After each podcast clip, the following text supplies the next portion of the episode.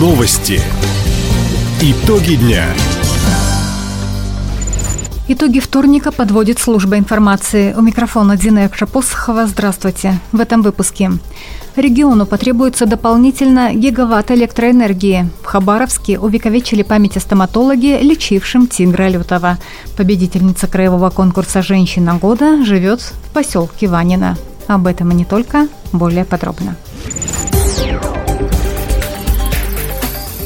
Женщиной года Хабаровского края в этом году стала Елизавета Кокшарова. Мать троих детей живет в поселке Ванина, работает менеджером магазина. Елизавета ведет активную общественную деятельность, входит в состав Совета рабочей и служащей молодежи района. Принимает участие в организации фестивалей и конкурсов, занимается волонтерской деятельностью. Напомним, конкурс «Женщина года» проходит уже 8 лет. В этом году участвовали хабаровчанки, комсомольчанки, амурчанки, жительницы Нанайского, Николаевского, Бикинского и других районов края. Новую теплоэлектростанцию мощностью до 1 гигаватта планируют построить в Верхнебуринском районе. Об этом на совещании по развитию электроэнергетики края сообщил губернатор Михаил Дегтярев. Станцию намерены возвести на Ургальском угольном месторождении. Это заметно снизит топливно-транспортную составляющую в стоимости производства электроэнергии. Также в планах построить Неманскую ГЭС. Как уточнил глава региона, сегодня в крае действуют и готовятся к запуску десятки энергоемких инвестпроектов. Для их обеспечения до 2030 года дополнительно потребуется гигаватт мощности.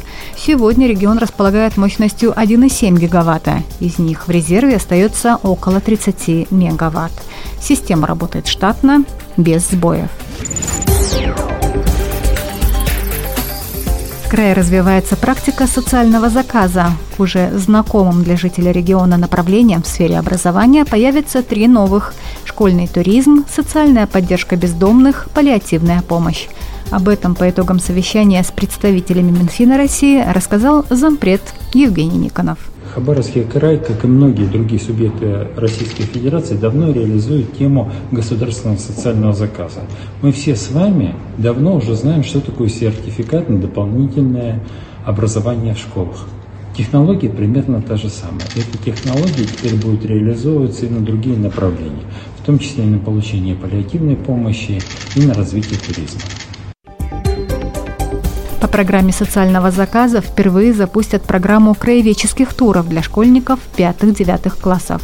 К оказанию паллиативной помощи привлекут больше частных организаций.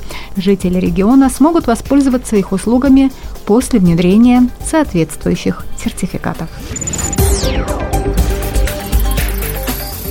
Отчаянного рыбака сняли с льдины в Ванинском районе. Несмотря на предупреждение спасателей, что выходить на лед в бухте Мучки опасно, мужчина отправился на рыбалку.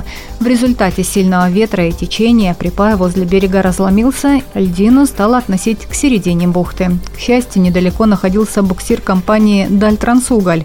Экипаж оперативно пришел на помощь. Напомним, накануне у берегов Сахалина с дрейфующей льдины сняли 45 рыбаков. Для спасения людей пришлось привлечь вертолет МЧС. Хабаровске на фасаде поликлиники номер 25 Денталыс установили памятный знак. Мемориальная доска напоминает об Александре Абрамовиче, враче-стоматологе, который многие годы возглавлял медицинское учреждение. По инициативе Александра Максимовича в Краевом центре были открыты и успешно работают стоматологические кабинеты в детских образовательных учреждениях. Под руководством доктора помощь получали питомцы Центра реабилитации диких животных – частности, специалисты провели реимплантацию искусственного клыка амурскому тигру «Лютый». Александр Абрамович активно занимался наукой, был президентом Краевой ассоциации стоматологов, состоял в Дальневосточном объединении промышленников и предпринимателей. Сканефтяник вышел в полуфинал чемпионата России по хоккею с мячом. Накануне армейцы выиграли серию из двух игр с казанским Акбарсом. Вторая встреча в Казани закончилась со счетом 11-3 в пользу хабаровчан. Напомним, в предыдущем матче СКА «Нефтяник» победил казанцев 11-2. В 1-2 чемпионата хабаровчане встретятся с победителем поединка между московским «Динамо» и красноярским «Енисеем». Таковы итоги вторника. У микрофона была Дина Якшапосохова. Всего доброго и до встречи в эфире. Радио «Восток России». Телефон службы новостей 420282.